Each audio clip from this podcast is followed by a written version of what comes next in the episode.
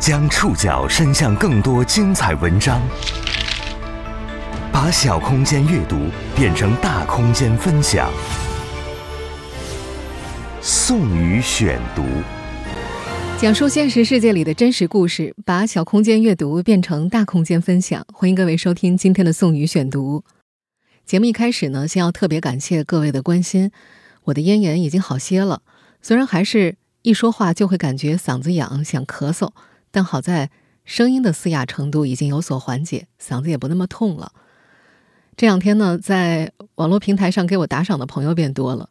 另外，我们的微信后台还收到了好几位朋友的留言，说要给我寄止咳神药，真的非常非常感谢大家，大家的心意呢，我都领了。打赏这件事儿啊，我还是希望你们是因为喜欢我的节目。另外，这个药呢，还是应该遵医嘱服用。再次感谢各位。今天宋宇为大家选读的文章，综合了腾讯体育、每日经济新闻、澎湃新闻和南都周刊的内容。我们要来说说最近特别火的一个人。另外还需要说明一下，因为江峰老师休年假了，所以到下周三之前呢，这一周多的时间，宋宇选读的片花录制都会邀请我的其他同事来担任。今天为我们录制的是我的同事刘荣。十一月十五号，自称浑元形意太极拳掌门人的马保国的一则回应微博，给火了五个多月的马保国热潮又添了一把柴。我劝。年轻人好自为之，好好反思。最近一段时间，“好自为之”“年轻人不讲武德”“不要犯这样的小聪明”等各种语句，配合各色鬼畜视频，出现在互联网的各个角落。这些火得轰轰烈烈、莫名其妙的话，到底是怎么回事？说出这些话的马保国又到底是谁？他为什么这么火？宋宇选读，今天和您一起了解。马保国为什么这么火？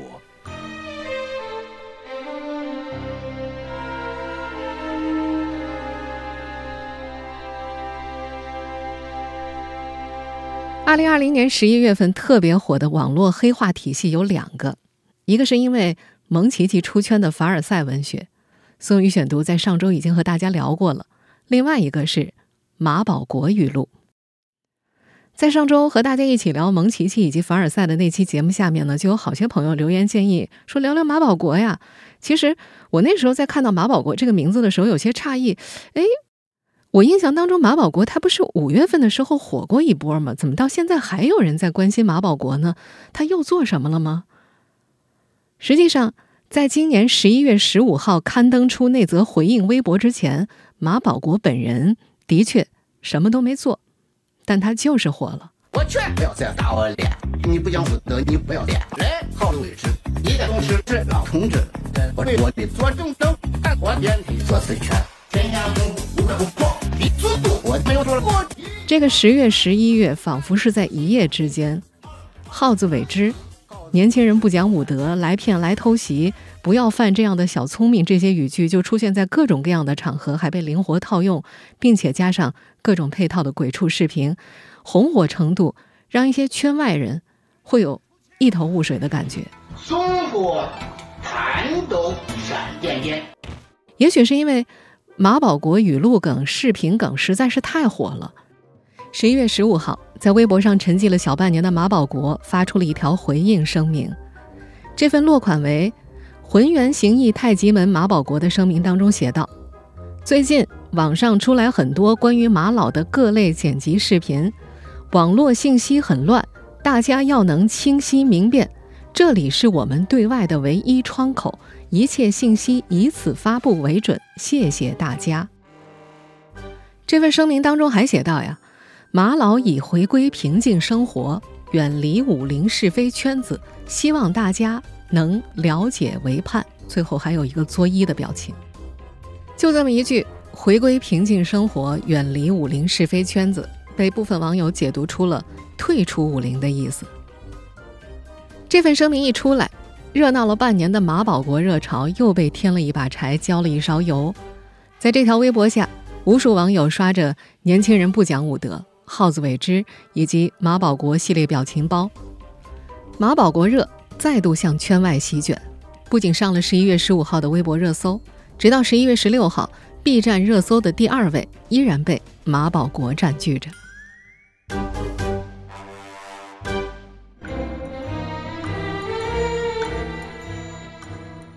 火得轰轰烈烈、莫名其妙的马保国，到底是何许人也？他又是怎么火起来的？宋宇选读继续播出：马保国为什么这么火？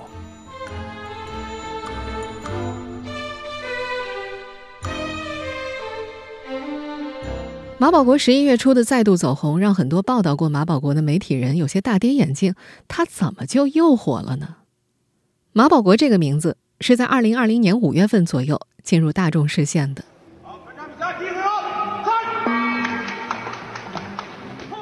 我们现在听到的这则录音就出自二零二零年五月十七号山东举行的一场民间搏击赛。在比赛开始的前一天，马保国本人在微博上艾特了一众行业内的官方账号或者大 V，号称要为传统功夫证明。但是这天的比赛开始之后。他却被五十岁的业余搏击爱好者王庆明在三十秒内 KO 了三次。网上流传出的比赛视频显示，短短三十秒时间，马保国分别在开场第四秒、第十八秒、第三十秒被王庆明击倒。第三次被击倒之后，他直挺挺地倒了下去，久久不能起身。裁判判定王庆明获胜。结合大众对传统武术的关注以及这巨大的反差，马保国在当时就迅速登上了各大门户网站的热搜榜。根据当时的媒体报道，在山东的这场比赛当中，原本马保国的比武对象是太极大师李贤春，但在赛前体检的时候，医生认为李贤春的年纪过大了，不合适上擂台，于是山东本地的传统武术爱好者王庆明替补登场。也是在那个时候，就有媒体发现。刚刚出现在公共视野当中的马保国，就以说大话博得过一些关注。比方说，他自称是浑元形意太极门的掌门人。他自述自己1952年出生于武术世家，七岁就随父亲抗日老战士马德峰习得历经战火熔炼的祖传山东马家功夫。我们祖传的山东马家功夫和马家内功，我们所有的功夫都是以马家功夫和马家内功开兴的。马家功夫没有套路，只有散手。更号称自己在成年后，先后成为中国一流传统功夫大师上继郭生海、王长海等老前辈的入室弟子。他还自称，在两千零二年左右前往英国，于二零零四年二月创建了英国浑元太极拳协会，任首任会长。他还自称，在二零一三年夏天与一众弟子共同创立了浑元形意太极门。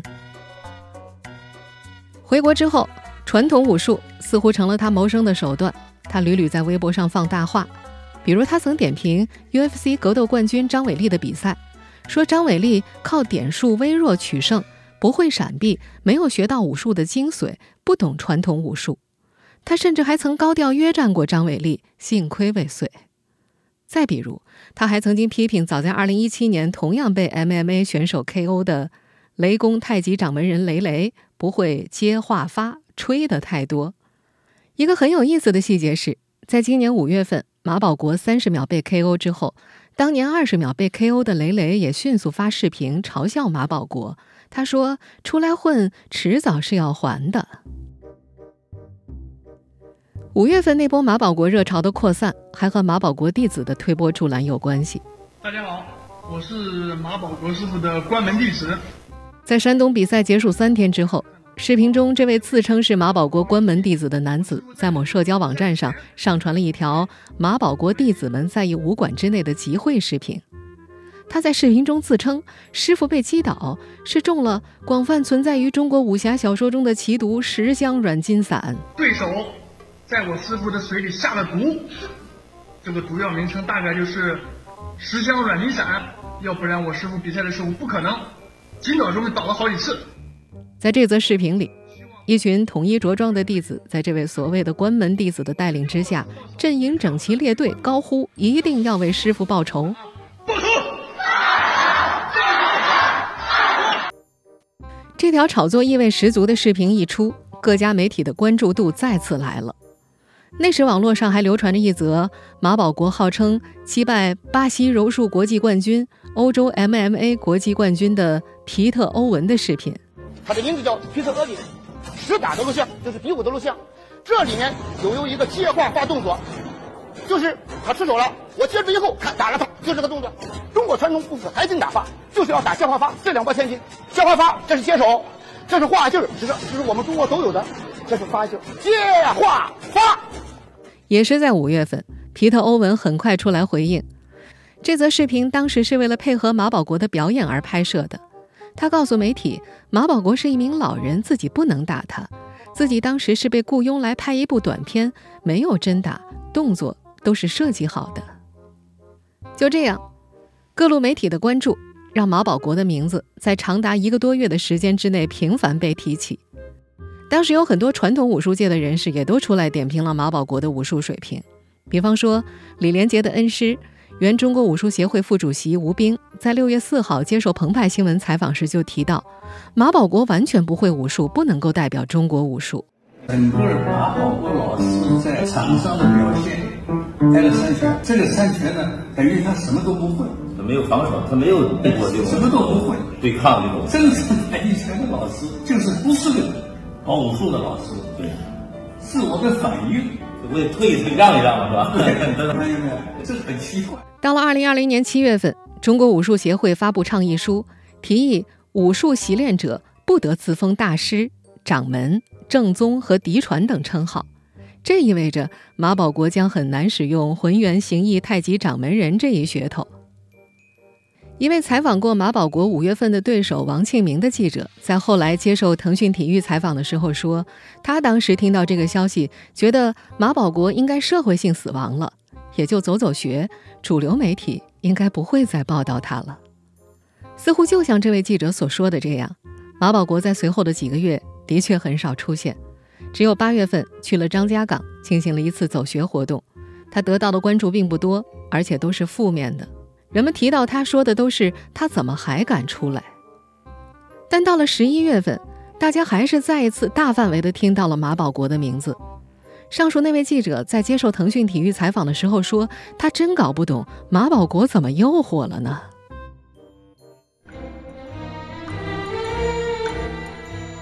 实际上，说马保国又火，甚至都不是最恰当的词，而是更火。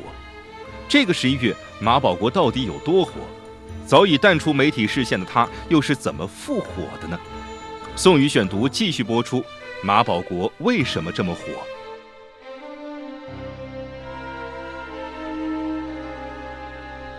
十一月初，知乎上有这么一个问题：最近大火的马保国是什么梗？一度冲上了热搜榜第一位。截止到十一月十六号，有一千两百一十二万的浏览量。六千两百四十四人关注了这个问题，回复有一千一百九十三条。如果仔细探究原因的话，视频的流传被视为马保国复活的一个原因。早在二零一九年，B 站上就有很多关于马保国的视频，但大多是和传统武术紧密结合，或者嘲讽，或者科普。到了今年年初，有个马保国的自拍视频被人上传了。外界无法判断这段视频到底是拍摄于什么时候，但后来流传的大部分网络黑话都出自这段视频。有两个年轻人，三十多岁，一个体重九十多公斤，一个体重八十多公斤。他们说，哎，有一个说是我在健身房练功，颈椎练坏了。马老师，你能不能教教我混元功法？哎，帮助治疗一下我的颈椎病？我说可以。在这段视频里。马保国眯缝着青红着的右眼，回复自己为什么会被两个年轻人击倒，强行解释一番，最后奉劝年轻人好自为之，要讲武德，不要窝里斗。这两个年轻人不讲武德，来骗，来偷袭我六十九岁的老同志，这好吗？因为马保国青红的眼圈和听起来颇具喜感的口音。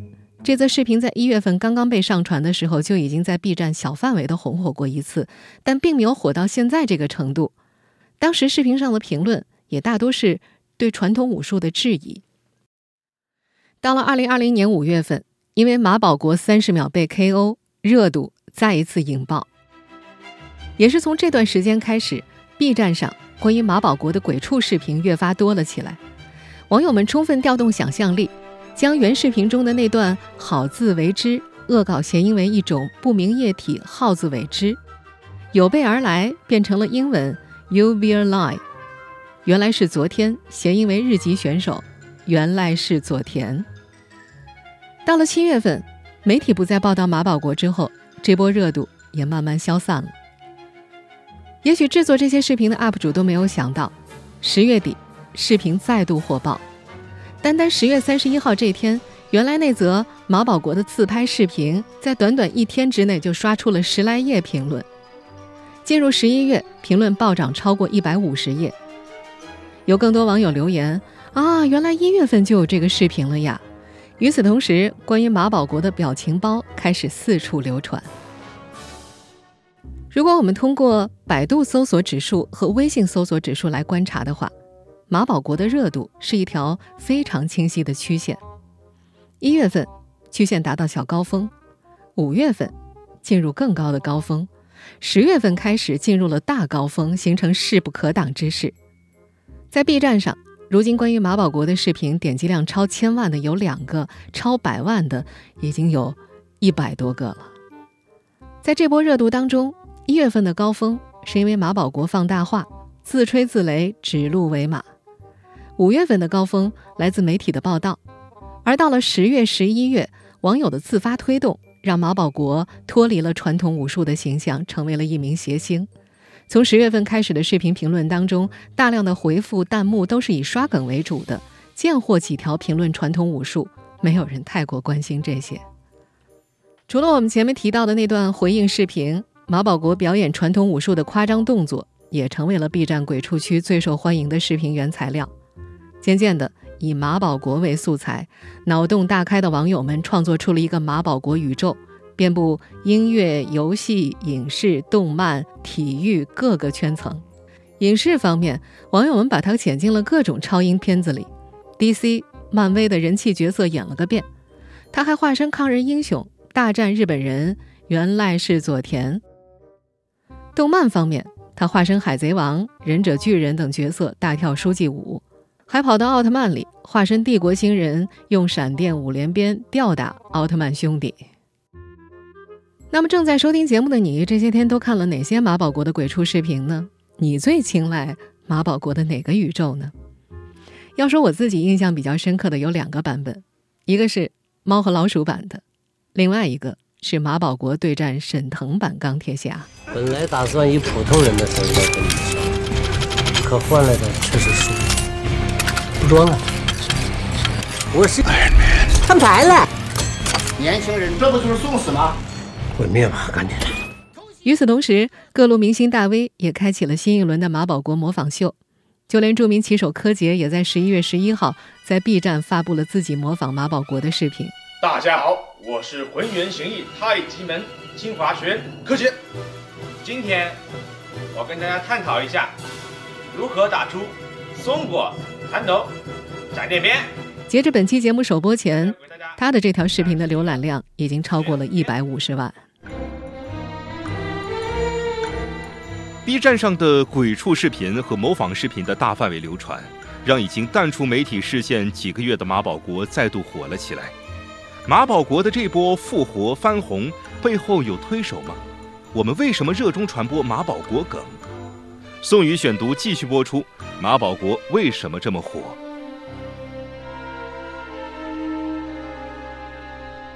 观察最近大热的鬼畜视频评论区，不难发现。在十一月份热炒马保国的一部分人，其实可能并不太了解今年五月份发生的事情，他们甚至也不太关心传统武术在过去一两年引发的各种争议。他们对于马保国的了解，大多来自鬼畜视频。鬼畜视频已经成为热搜的重要推手，极其夸张搞笑的表现方式以及突破界限的材料整合，形成三个效果：第一，受众。并不需要足够多的专业知识，就能够通过视频得到欢乐，哪怕鬼畜视频和原视频天差地别。第二，受众面因此急剧扩大，不再只适用于垂直用户。第三，鬼畜视频还被一些受众视为对传统的颠覆。一位头部视频平台的运营者认为，在这三点效果当中，第三点更为重要，也是短视频对传统图文形成挑战的原因。在他看来，其实马保国事件是一个社会型事件，也可以视为反传统。鬼畜视频本来就是反严肃、反传统的，和马保国的人设一拍即合。其实，在马保国再度翻红的同时，也有部分网友疑心，这波走红的背后会不会有幕后推手存在呢？事实上，早在今年五月份，就有一些短视频平台的运营者认为马保国还会火。有一位运营人员在接受腾讯体育采访的时候提到，他的依据是人们愿意看到所谓的大师被干脆利落的击倒。但他后来也承认，没想到会这么火。这位业内人士还简单还原了一下整个事件的流程：当 B 站的鬼畜视频流到各大短视频平台，成为热点事件。这些平台的运营就会联动各大自媒体进行再创作，形成滚雪球的现象。但是，网友们从五月份就陆续开始制作鬼畜视频了，为什么到了十月、十一月还继续火爆全网呢？在这位业内人士看来，其实之前马保国的鬼畜视频也有很多人看，只是没有人提炼出那些梗。他觉得，当马保国的那些话被传成梗之后，他就彻底火了。但其实这样的火和马保国本人是没有什么关系的。他用了一个词来形容现在的马保国：工具人。他说，这样的工具人其实并不少，自媒体以及营销号都会保存各个时间段的热点，过一段时间之后改头换面，再把这些热点重新放出来，或者干脆将文字做成视频模式。还有人会针对过去的热点制作鬼畜，也就是俗称的炒冷饭。有位创办了自媒体工作室的大 V 曾经这么告诉他的同事：“热点事件都是非常有价值的，热点意味着更多的关注度和内容消费，而且热点是会重复的。”这不，当十一月十五号马保国正式在微博上进行回应之后，他再一次又火了。他的回应并没有浇灭网友们的创作热情，反而给这波再创作热潮添柴加油加子弹。甚至有很多网友调侃：“如今的马保国先生可是顶流网红啊！”其实，我们回顾一下最近两起热点事件，无论是马保国因为鬼畜文化在 B 站走红到出圈，还是蒙奇奇凭借玛丽苏诗的段子出圈，其本质都离不开两个因素：猎奇和快乐。而这两个因素叠加在一起，又会出现另外一个有趣的心理——神丑心理。这种网络时代的神丑心理和丑文化的流行，可以追溯到凤姐出道甚至更久远的过去。移动端的普及，让她在现在大放异彩。自媒体人叶子在一篇文章中写道：“神丑能够带来一种优越感，无论是面对马保国，还是面对凡尔赛女王蒙奇奇，其实争相模仿恶搞的人们，对他们都有一种居高临下的优越感。”潜意识里认为事件的主角是丑角，以此来获得满足和快乐，这是一种娱乐至死的现象，但又不仅仅是为了娱乐，还为了释放压力。现代年轻人的生活节奏快，压力大，信息接受庞杂，再创作、观看并传播搞笑视频，成为大家消化学习压力、工作压力、生活压力的主要方法之一。在这一过程当中，无论是马保国还是前些天被群嘲的蒙奇奇，他们都只是大家获得快乐的工具而已。但是，工具人的本质毕竟不是工具，而是一个具体的人。在他们被创造、被传播的过程当中，也难免会受到伤害。事实上，在这波关于马保国的狂欢正热之时，也有一些网友会在评论区提出提问：这些。鬼畜恶搞视频是不是在某种程度上对马保国形成了网暴？但更多参与这场狂欢的人对这个问题漠不关心，甚至还有些网友颇为羡慕。不管怎么样，他有流量了呀。比如这两天还有自媒体煞有介事的分析，马保国先生如今拥有巨大的经济价值，可以蹭一蹭这波流量，赚一波流量钱。至于马保国自己是不是这么想的，外界也并不关心。在这个热衷表达并赞赏表达的时代，每个人都沉浸在自己的世界里，自说自话。大家也不太关心马保国会红多久，马保国过气了，会有下一个马保国出现。用不了多长时间，我们一定会为另一个新网红笑到停不下来，并开始乐滋滋地传播有关那位新网红的心梗。至于你我积攒的那些压力，有没有因此真的消解，那就只有你我自己才知道了。